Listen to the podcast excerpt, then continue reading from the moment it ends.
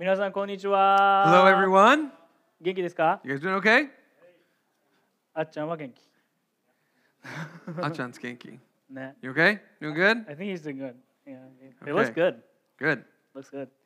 えっとですね、皆さん、えっと、マスタードシードクリスチャン教会へようこそ。Once again, welcome to Mustard Seed Christian Church. でですね、この教会では、えーコリント人への手紙第1っていうのを一緒に学んでます。So, uh, recently at our church, as you probably know, many of you do, we've been studying through a book in the New Testament called First Corinthians. で、ここまで第一コリントの1章から4章まで皆さんと一緒に学んできましたね。 And so, so far, um, we've looked at chapters 1 through 4 of First Corinthians. で今日から5章なんですけどもちょっと皆さんと一緒におさおさらいして自分たち今どこにいるのかっていうのを思い出してみたいと思います。 And so, um, we're going to be in chapter 5 today, but I want us to kind of look at where we've been up till now. で ちなみにこの第一コリントの手紙っていうのは首都パウロがコリントの町にあるクリスチャンの人たちに向けて教会に向けて書いた手紙なんですね。And so, 1 Corinthians, it is a letter. It's a letter that the Apostle Paul wrote to a church in the ancient city of uh, Corinth. でこのコリントっていう町は栄えていました多様性がありました当時の世界の経済の中心でもありましたしキリスト教の教えのバックグラウンドが全くないそういうような町でした。So, the city of Corinth is very interesting. Back then, it was a very wealthy, prosperous city, but it was also very diverse, um, kind of wealthy city. But there was very little knowledge of Christianity in that city and culture. 今の日本の都市部とめちゃめちゃ似てると思いません So か there's a lot of ways in which Corinth looks like urban Japan today. でこのコリントの町でパウロは教会を開拓してしばらくして去っていってその教会でいっぱい問題があったわけですよねそれを聞いたパウロが手紙を書いたこれが第一コリントの手紙なんです And so this guy named the Apostle Paul went to that city. He planted the church. He was there for a little while. He left. And now he has heard that in that city, in that church, there's all sorts of different problems, issues that are going on. でそれでですねパウロはそのいっぱいある問題の中でも最初に教会の中での分裂とか争いについて言及してますそれが1章から4章です And so the first four chapters of 1 Corinthians, Paul writes about some of the divisions and some of the strife that is happening between the members of the church. では5章からは何を書いているのかそして私たちは何を学ぶことができるんでしょうか And so then when we get into chapter 5, what is it that we're going to see going on? What are we going to learn from this chapter? これが今日のメッセージのメインポイント So で the す main point for today is this キリストによって新しく作り変えられた私たちは新しくされたものらしく生きる必要がある Because Christ has made us new, we should live, we need to live as new people. 私たちは新しく変えられたわけですよねそして新しく変えられたものらしく生きるそのらしさっていうのはいろんなものがあるわけですけども今日は具体的に3つに絞って話したいと思います And so, because we have been made new in Christ as the church, there's all sorts of different implications that has for our lives. Lots of different things that we should do because we're made new. But today we're going to see three of them from 1 Corinthians で 5. 今日は分かりやすいようにこの3つ、えー日本語だとひらがなの「の」を3つお話ししたいと思います。英語は P です。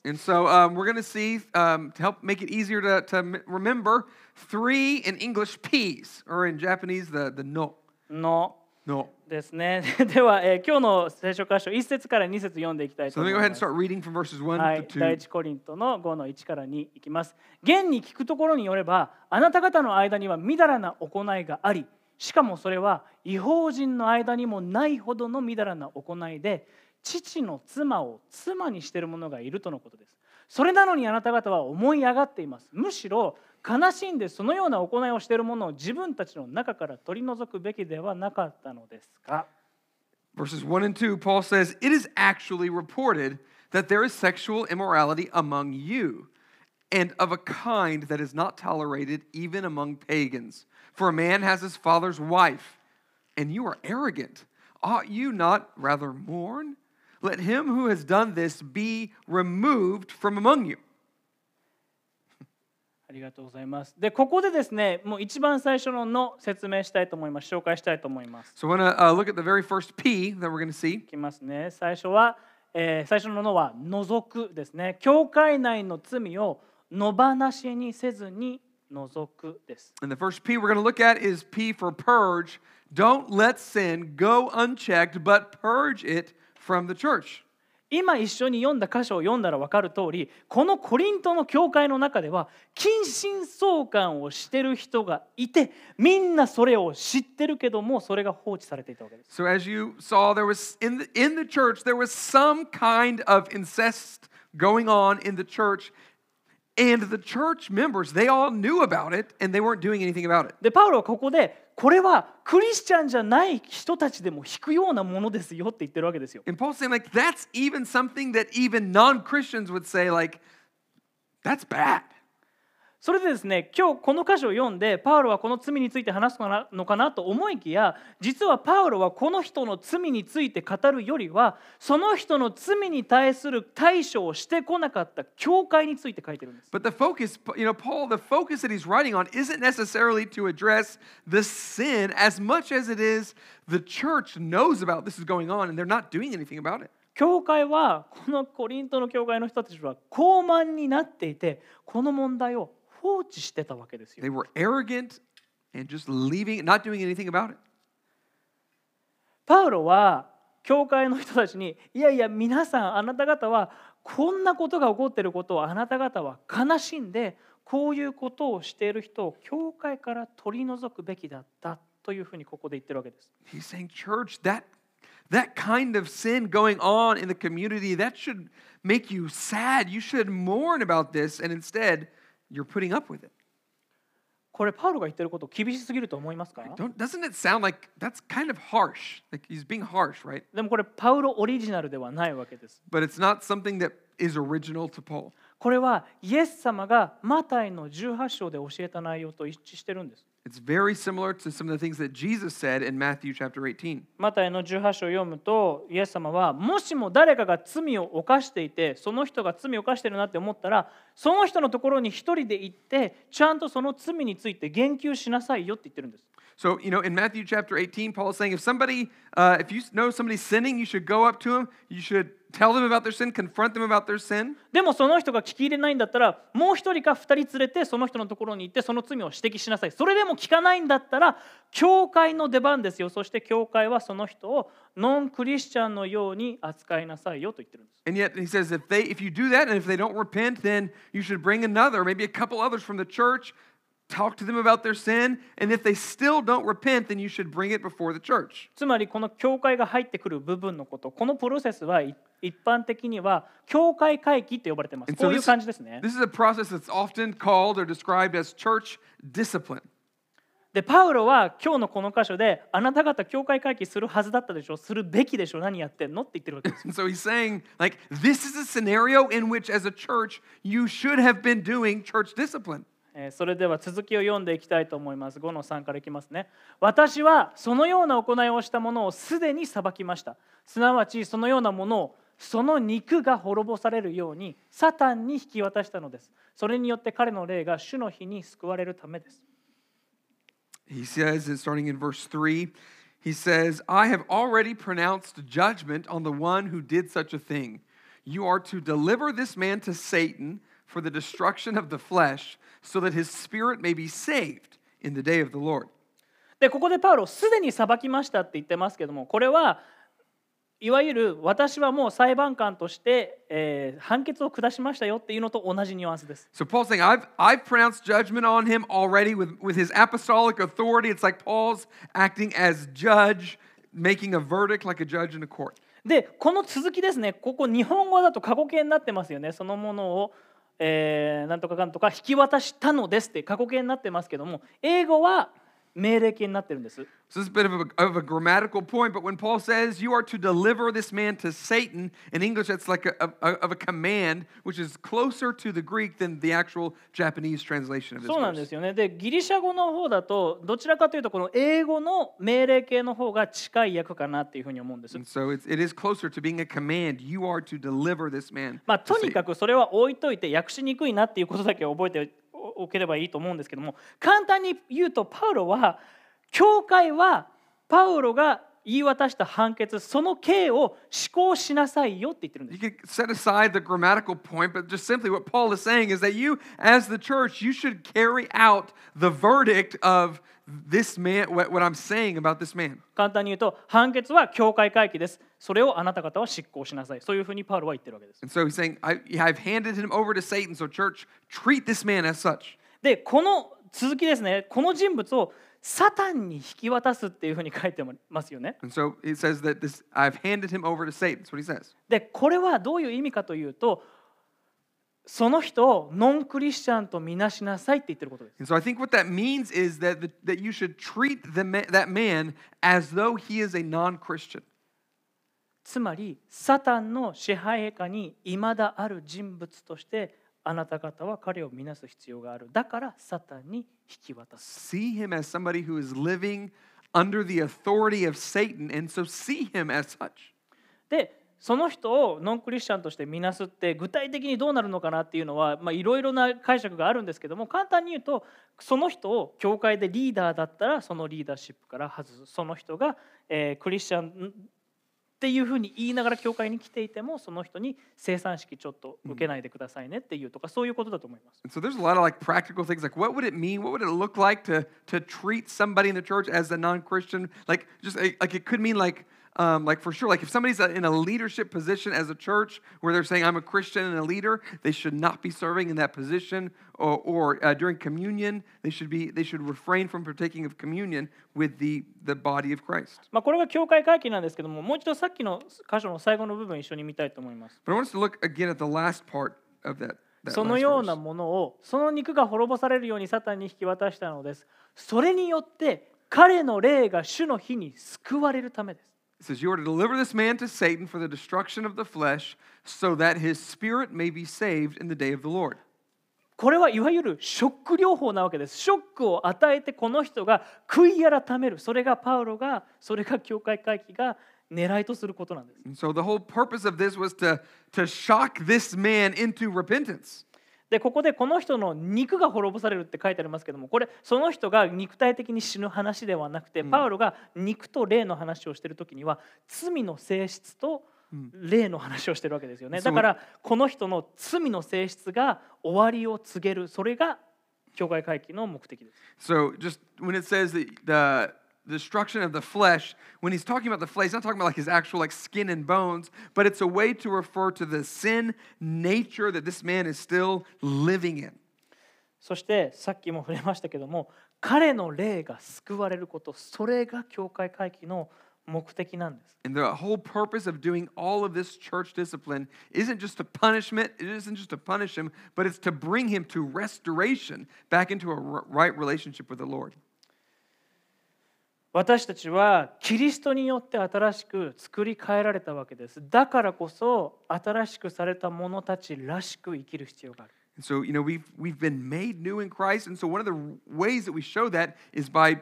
as a church, doing this so that we show others and those in the church that we are made new in Christ. そのために最初ののの除くが入ってくるわけですね And so。that's the first P is to purge.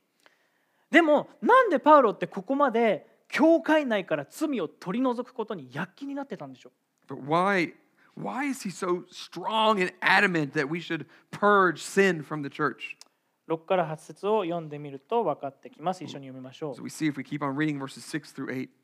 あなた方が誇っているのは良くないことです。わずかなパン種がこねた粉全体を膨らませることをあなた方は知らないのですか？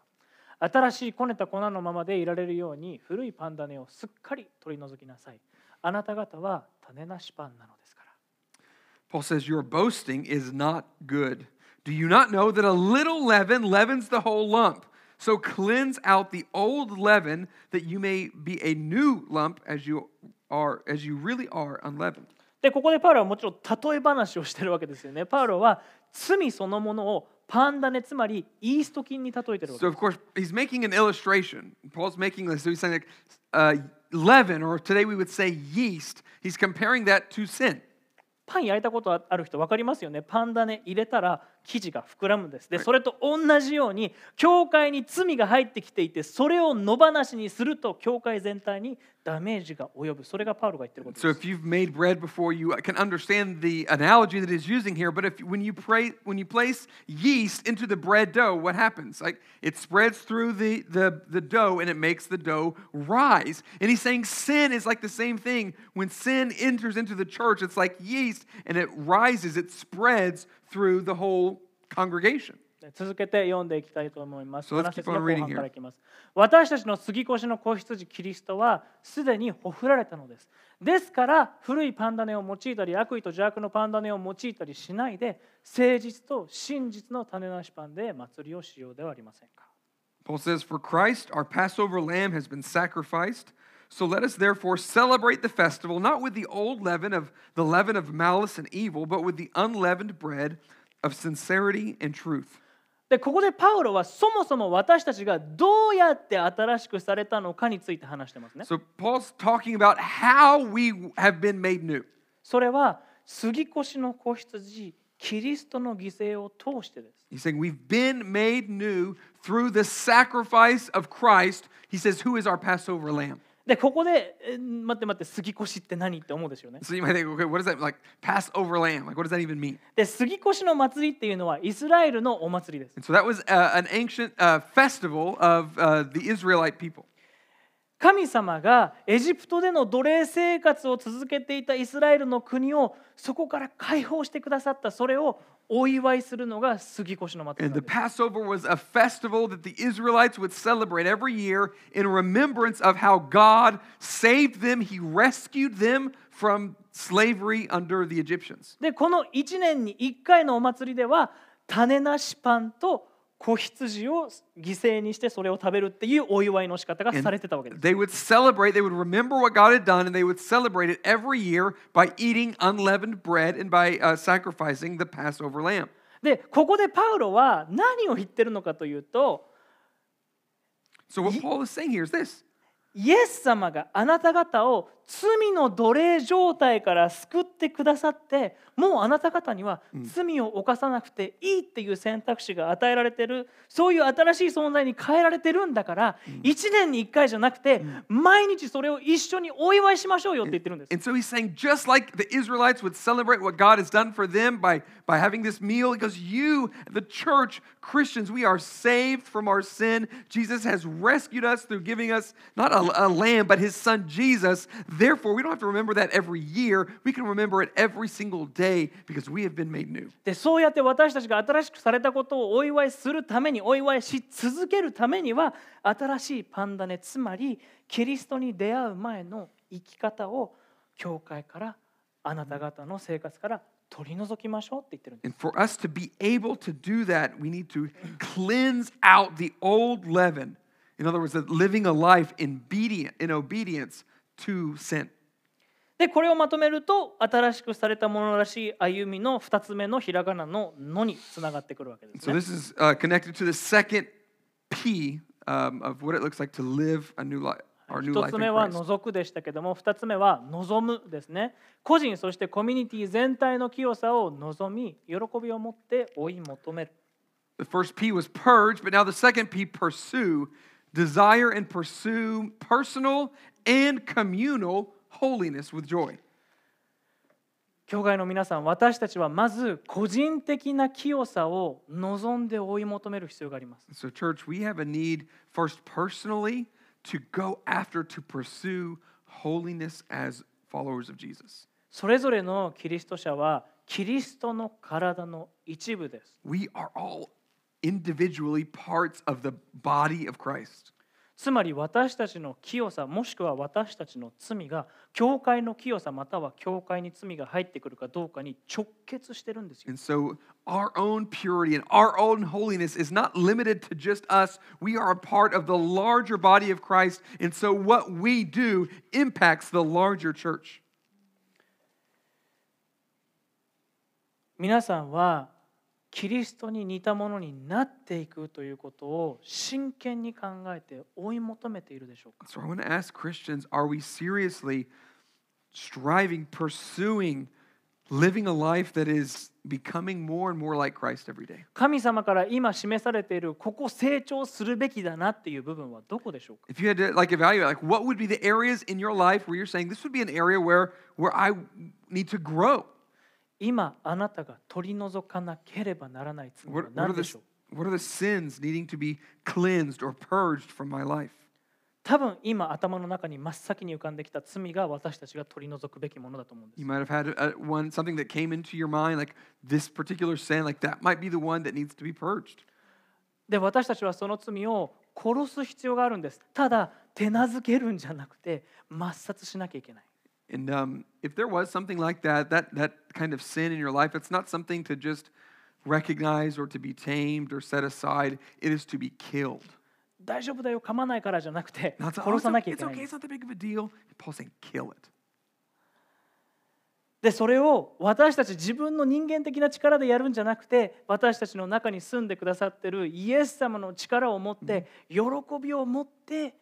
罪と決別していくんです And that's not something that we're able to do just by trying really hard or just trying to, I'm going to try really hard not to sin, but it's by relying on Christ and the power of Christ and what He has already done in us where we can find the power to change. 友人に祈ってもらってその罪との戦いが今どんなよ状態なのかっていうのを もう定期的にチェックしてもらうそういうような人間関係も必要だと思うんです。 And so I think it would also be really helpful not, not just to keep it to yourself, but to share what God is doing in your life and where you're trying to grow, a sin you're trying to purge with somebody else. Ask them to pray for you and ask them to keep up, to check up with you. How are you doing with this? 神様にもっとあなたに対する愛をくださいそしてもっと罪に対する憎しみをくださいというふうに毎日毎日祈っていきましょう Day after day, pray to God that, that you would have a love for God, a desire to please Him, and more and more hatred for sin.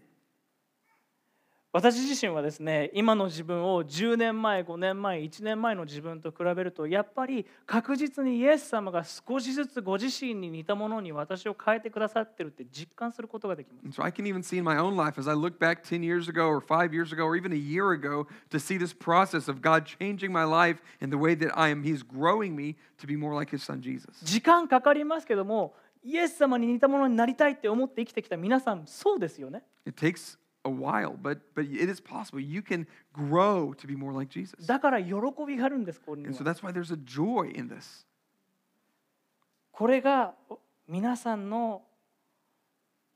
人生の中で起こっていってほしい So this is something that I long for all of us to do. イエス様の弟子として清さを望んで追い止め追い求めましょう So let's pursue holiness as disciples of Jesus together. そして私たちは加えてコミュニティの清さも求めていく必要だと思うんです But I also think it's important for us to consider our communal holiness as a church. で先ほども触れたようにマタイの18章でイエス様は兄弟が罪を犯してるんだったらその兄弟のところに行ってそれを指摘しなさいって言ってますよね You know, we saw um, in Matthew 18, I, I said earlier, Jesus says, like, if you know of a brother or sister who's in sin, we have a responsibility to go and to confront them, to point out the sin. でもその前に重要なのはイエス様はマタイの18章で行って罪指摘しなさいって教える前にマタイの7章で誰かの罪指摘したいんだったらまずあなたの目を盲目にしてるあなた自身の罪を神様に取り除いてもらってからにしなさいって教えてるんです。 But it's really important, like, like Matthew 18, where Jesus says that, it comes after Matthew 7. And Matthew 7 is where Jesus is talking about, like, before like you like start judging others and thinking about others and their sin, you need to first look into your own life and evaluate your own heart. イエス様は決してマタイの7章で裁くんじゃないよ、ことを大きくするんじゃないよって言ってるわけではないですよね。He's not saying, you know, don't judge or don't, don't confront others, especially others Christians in the church where there's sin. That's not what he's saying. イエス様は心を神様に取り扱ってもらってから誰かの罪を指摘しなさいって言ってるんです。But he's saying, like, first of all, look at yourself, look at your own heart, the sins that are in your own heart, and from there, when God's working in you first, go and and do the work of church discipline.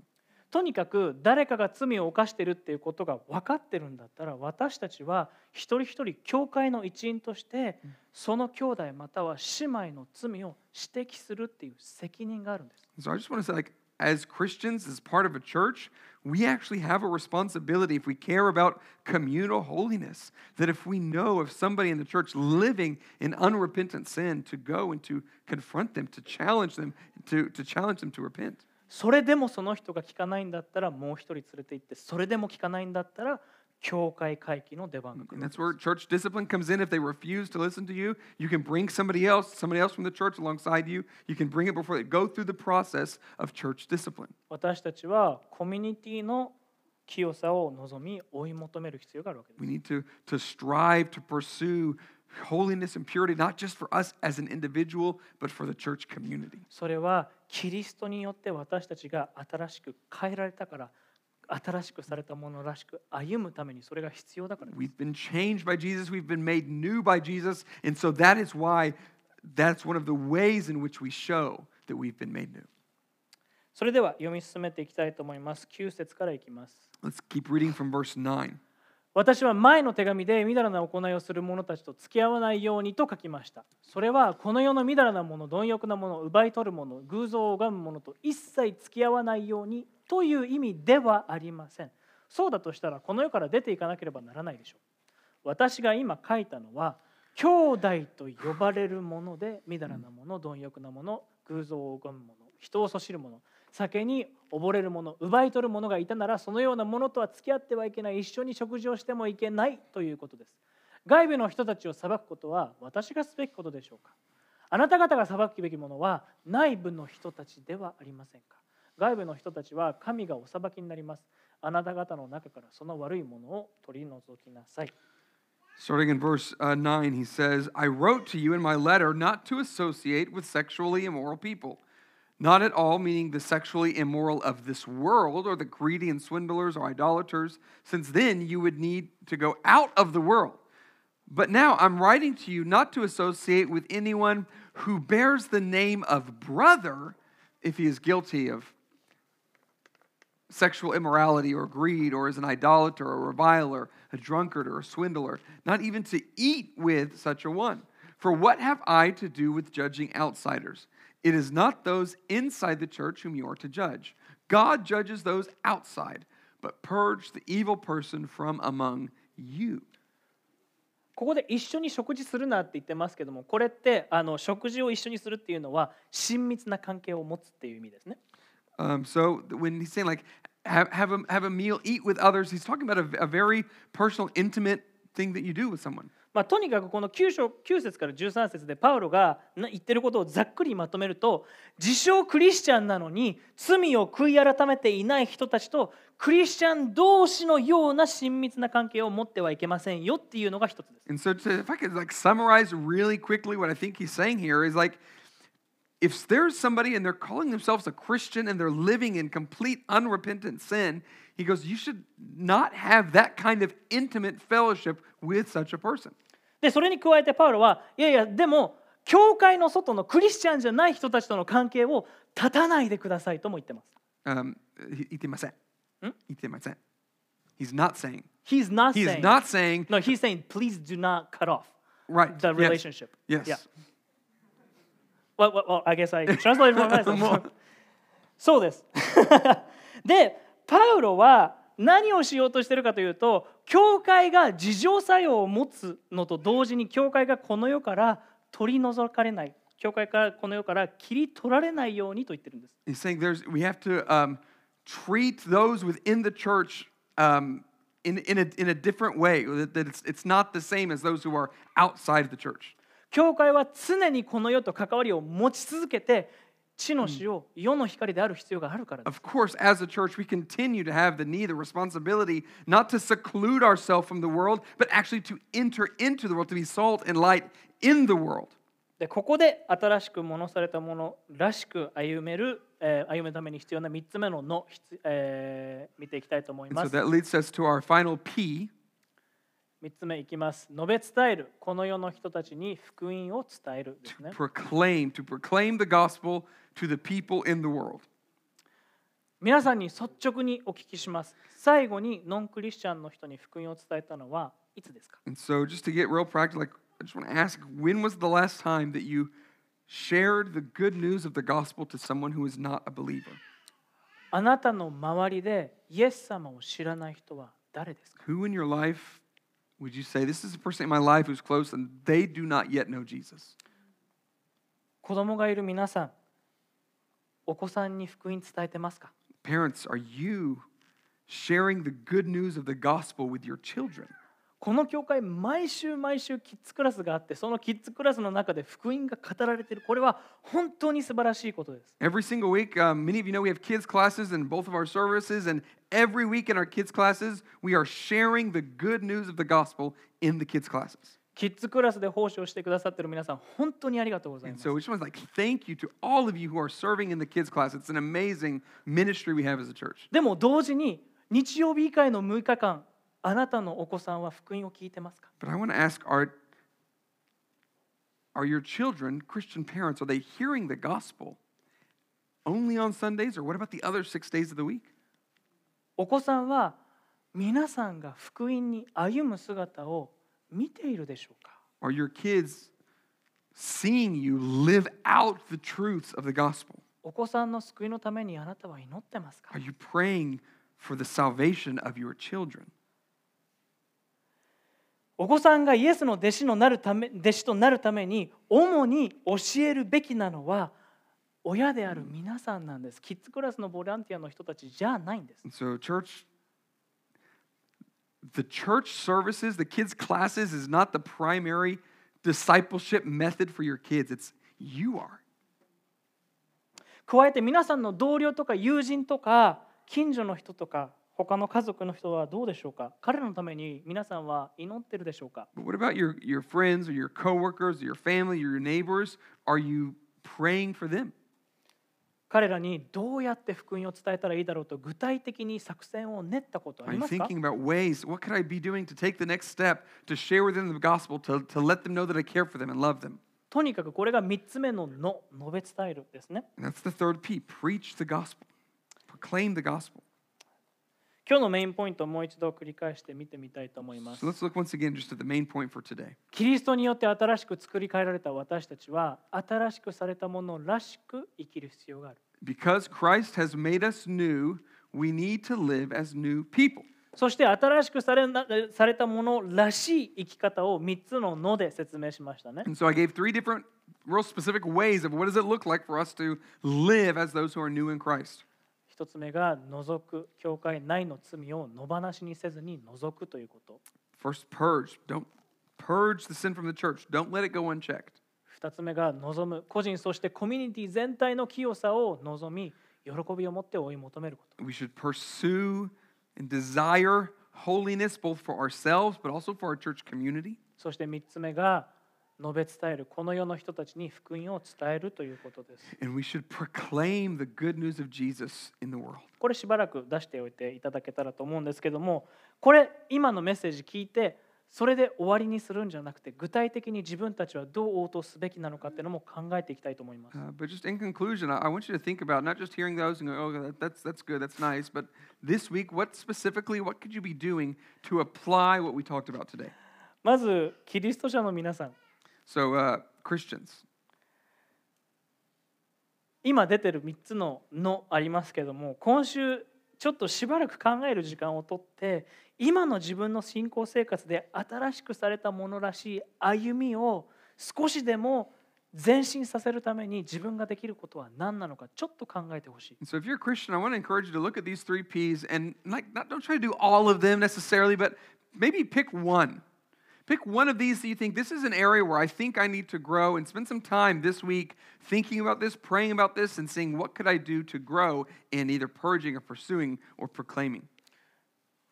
全部やるんじゃなくて本当に小さいことから始めていったらと思います You don't, uh, if you try to do all of them, I'm not sure if you'll, it'll, you'll make much progress. Take one and take a baby step. What is the small thing that you can do this week to grow? 次に、えー、5章の11節を見たいと思います Uh, next, just to go back, look at first uh, chapter 5, verse 11. パウロはここで兄弟と呼ばれるものでみだらなもの貪欲なもの偶像を拝むもの人をそしるもの酒に溺れるもの奪い取るものというふうに言及しています Paul says, Anyone who bears the name brother, if he is guilty of sexual immorality or greed, or is an idolater, or reviler, or drunkard, or swindler, つまり私はクリスチャンですっていうふうに名札をつけているけれども罪が大好きで大好きでその罪を捨てることができないその罪を愛してやまない罪を悔い改める気はないそういう人のことです He's describing somebody who says, like, I'm a Christian, I'm going to call myself a Christian, and yet at the same time, I'm going to live in unrepentant sin. I'm going to love my sin, and I'm not even going to want to or try to, like, repent of that because that's what I love most. 正直に自分を吟味した時にこれはあなたでしょうか？So I want to ask you to honestly assess, like, is that you? 考えたくないものかもしれないけれどももしもこれがあなたならもしもあなたが私はクリスチャンですっていうふうに自称してるんだけれども罪を愛し悔い改めることなく生きているんだったらそんな生活をやめることをお勧めしたい。So this is not something that's like fun to think about, or maybe you don't even want to like spend some time deeply assessing your own heart. But I, I just I really want to challenge you and encourage you. If you're calling yourself a follower of Jesus and you are a Christian,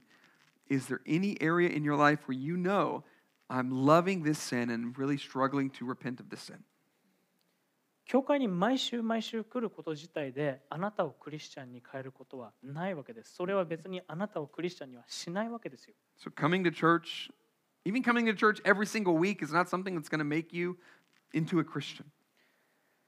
自分が罪人だというふうにそれを認めその罪を心から悲しんで変えてくださいというふうに神様に悔い改めて変えられようとして生き続ける変えられようとして神様により頼んで生きるそれがクリスチャンの生き方です What we're called to do and what, what, what it means to become and to be a Christian is to recognize your own sinfulness and to recognize there's nothing you can do about it and to confess it to God, to say, God, here's who I am, here's what I've done, forgive me. By your grace, forgive me and help me to repent of that sin. すっごい重要なことを言いますイエス様は私たちに罪を犯す自由を与えるために来たのではなくて私たちを罪から自由にするために来たんです I think what's really important to understand is that Jesus has come to give us freedom from sin,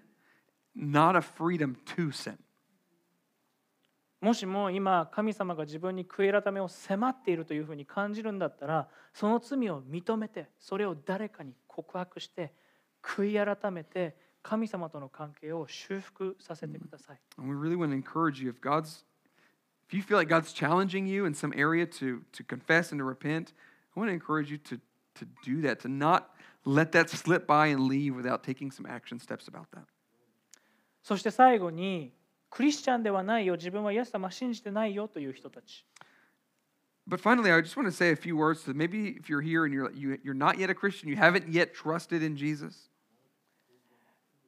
悪意と邪悪に満ちた人生に疲れてませんか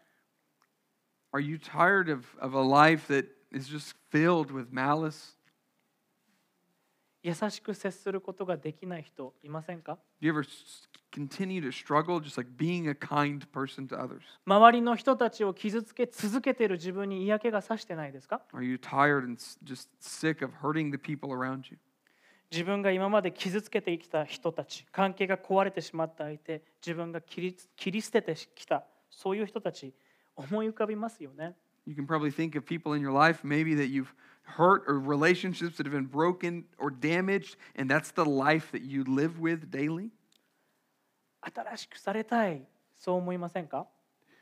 Do you want to be made new? 罪を犯さないつまり誰かを愛するということを選ぶことができるそういう選択肢がイエス様を信じると与えられることをご存知ですか Do you know that by trusting in Jesus, you can have the strength and power from Him to be able to care for others, to love other people rather than constantly living in, in damaging relationships? イエス様はあなたを罪から救いあなたを変えることができるお方です God can not only forgive your sins through Jesus, He can change your life. なぜかというとイエス様は私たちができるはずもない絶対にできなかったような神様の前に完璧に正しい人生を送った方です Because Jesus was sent by God and He lived the perfect life that, That none of us are able to live. そして、イエス様は十字架で私たちが受けるべきだった罪の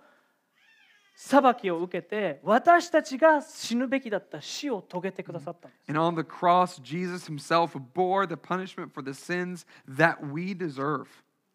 つまり、私たちの罰をイエス様が受けて、私たちにイエス様の正しさをくださったんです。ns took upon himself the suffering for the punishment of the sins that we deserve, he gave to us his own righteousness. そして3日目に罪からよみがえって私たちにも新しい命を与えてくださった。 And he gave us new life. Because of the forgiveness, because of the resurrection of Jesus, he's not still dead. He rose from the dead. And just as he was risen from the dead, he can give us new life. 自分には罪があるそれを認めてその罪を悔い改める神様私は罪人ですごめんなさい許してくださいあなたの十字架の許しを信じますというふうに私たちが信じるならばイエス様はあなたの罪を許してあなたを変えることができます God can make you new. He can forgive your sin when you call out an honest prayer to God, saying, God, here's who I am. Here's what I've done. God, I repent. I confess my sins. Change me. Make me new. だからこそ今日このメッセージを聞いて今まで教会に来ていてもっとイエス様のことを知りたいなもしかしたら信じてみたいかもしれないなって思う方は知り合いのクリスチャンに話しかけてみてください。そ、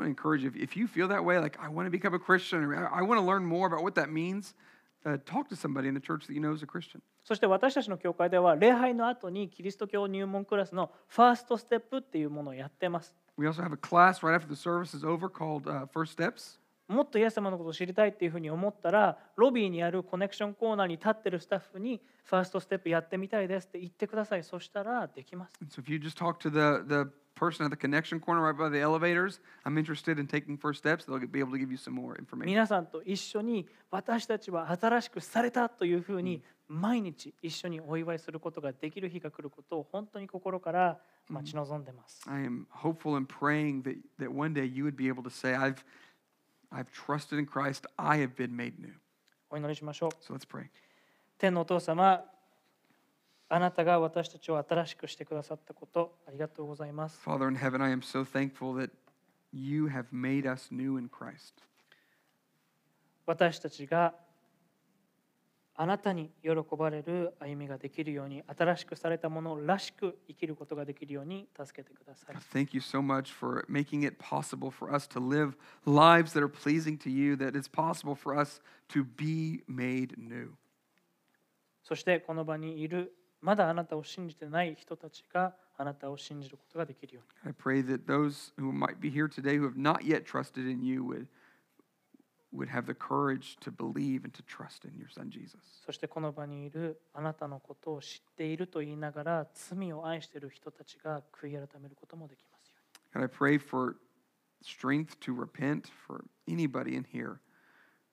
who is tempted to call themselves a Christian and yet at the same time continuing to live in unrepentant sin. あなたを愛します。 God, we love you. イエス様の名前によってお願いし We ます。 pray in Christ's name. アーメン Amen.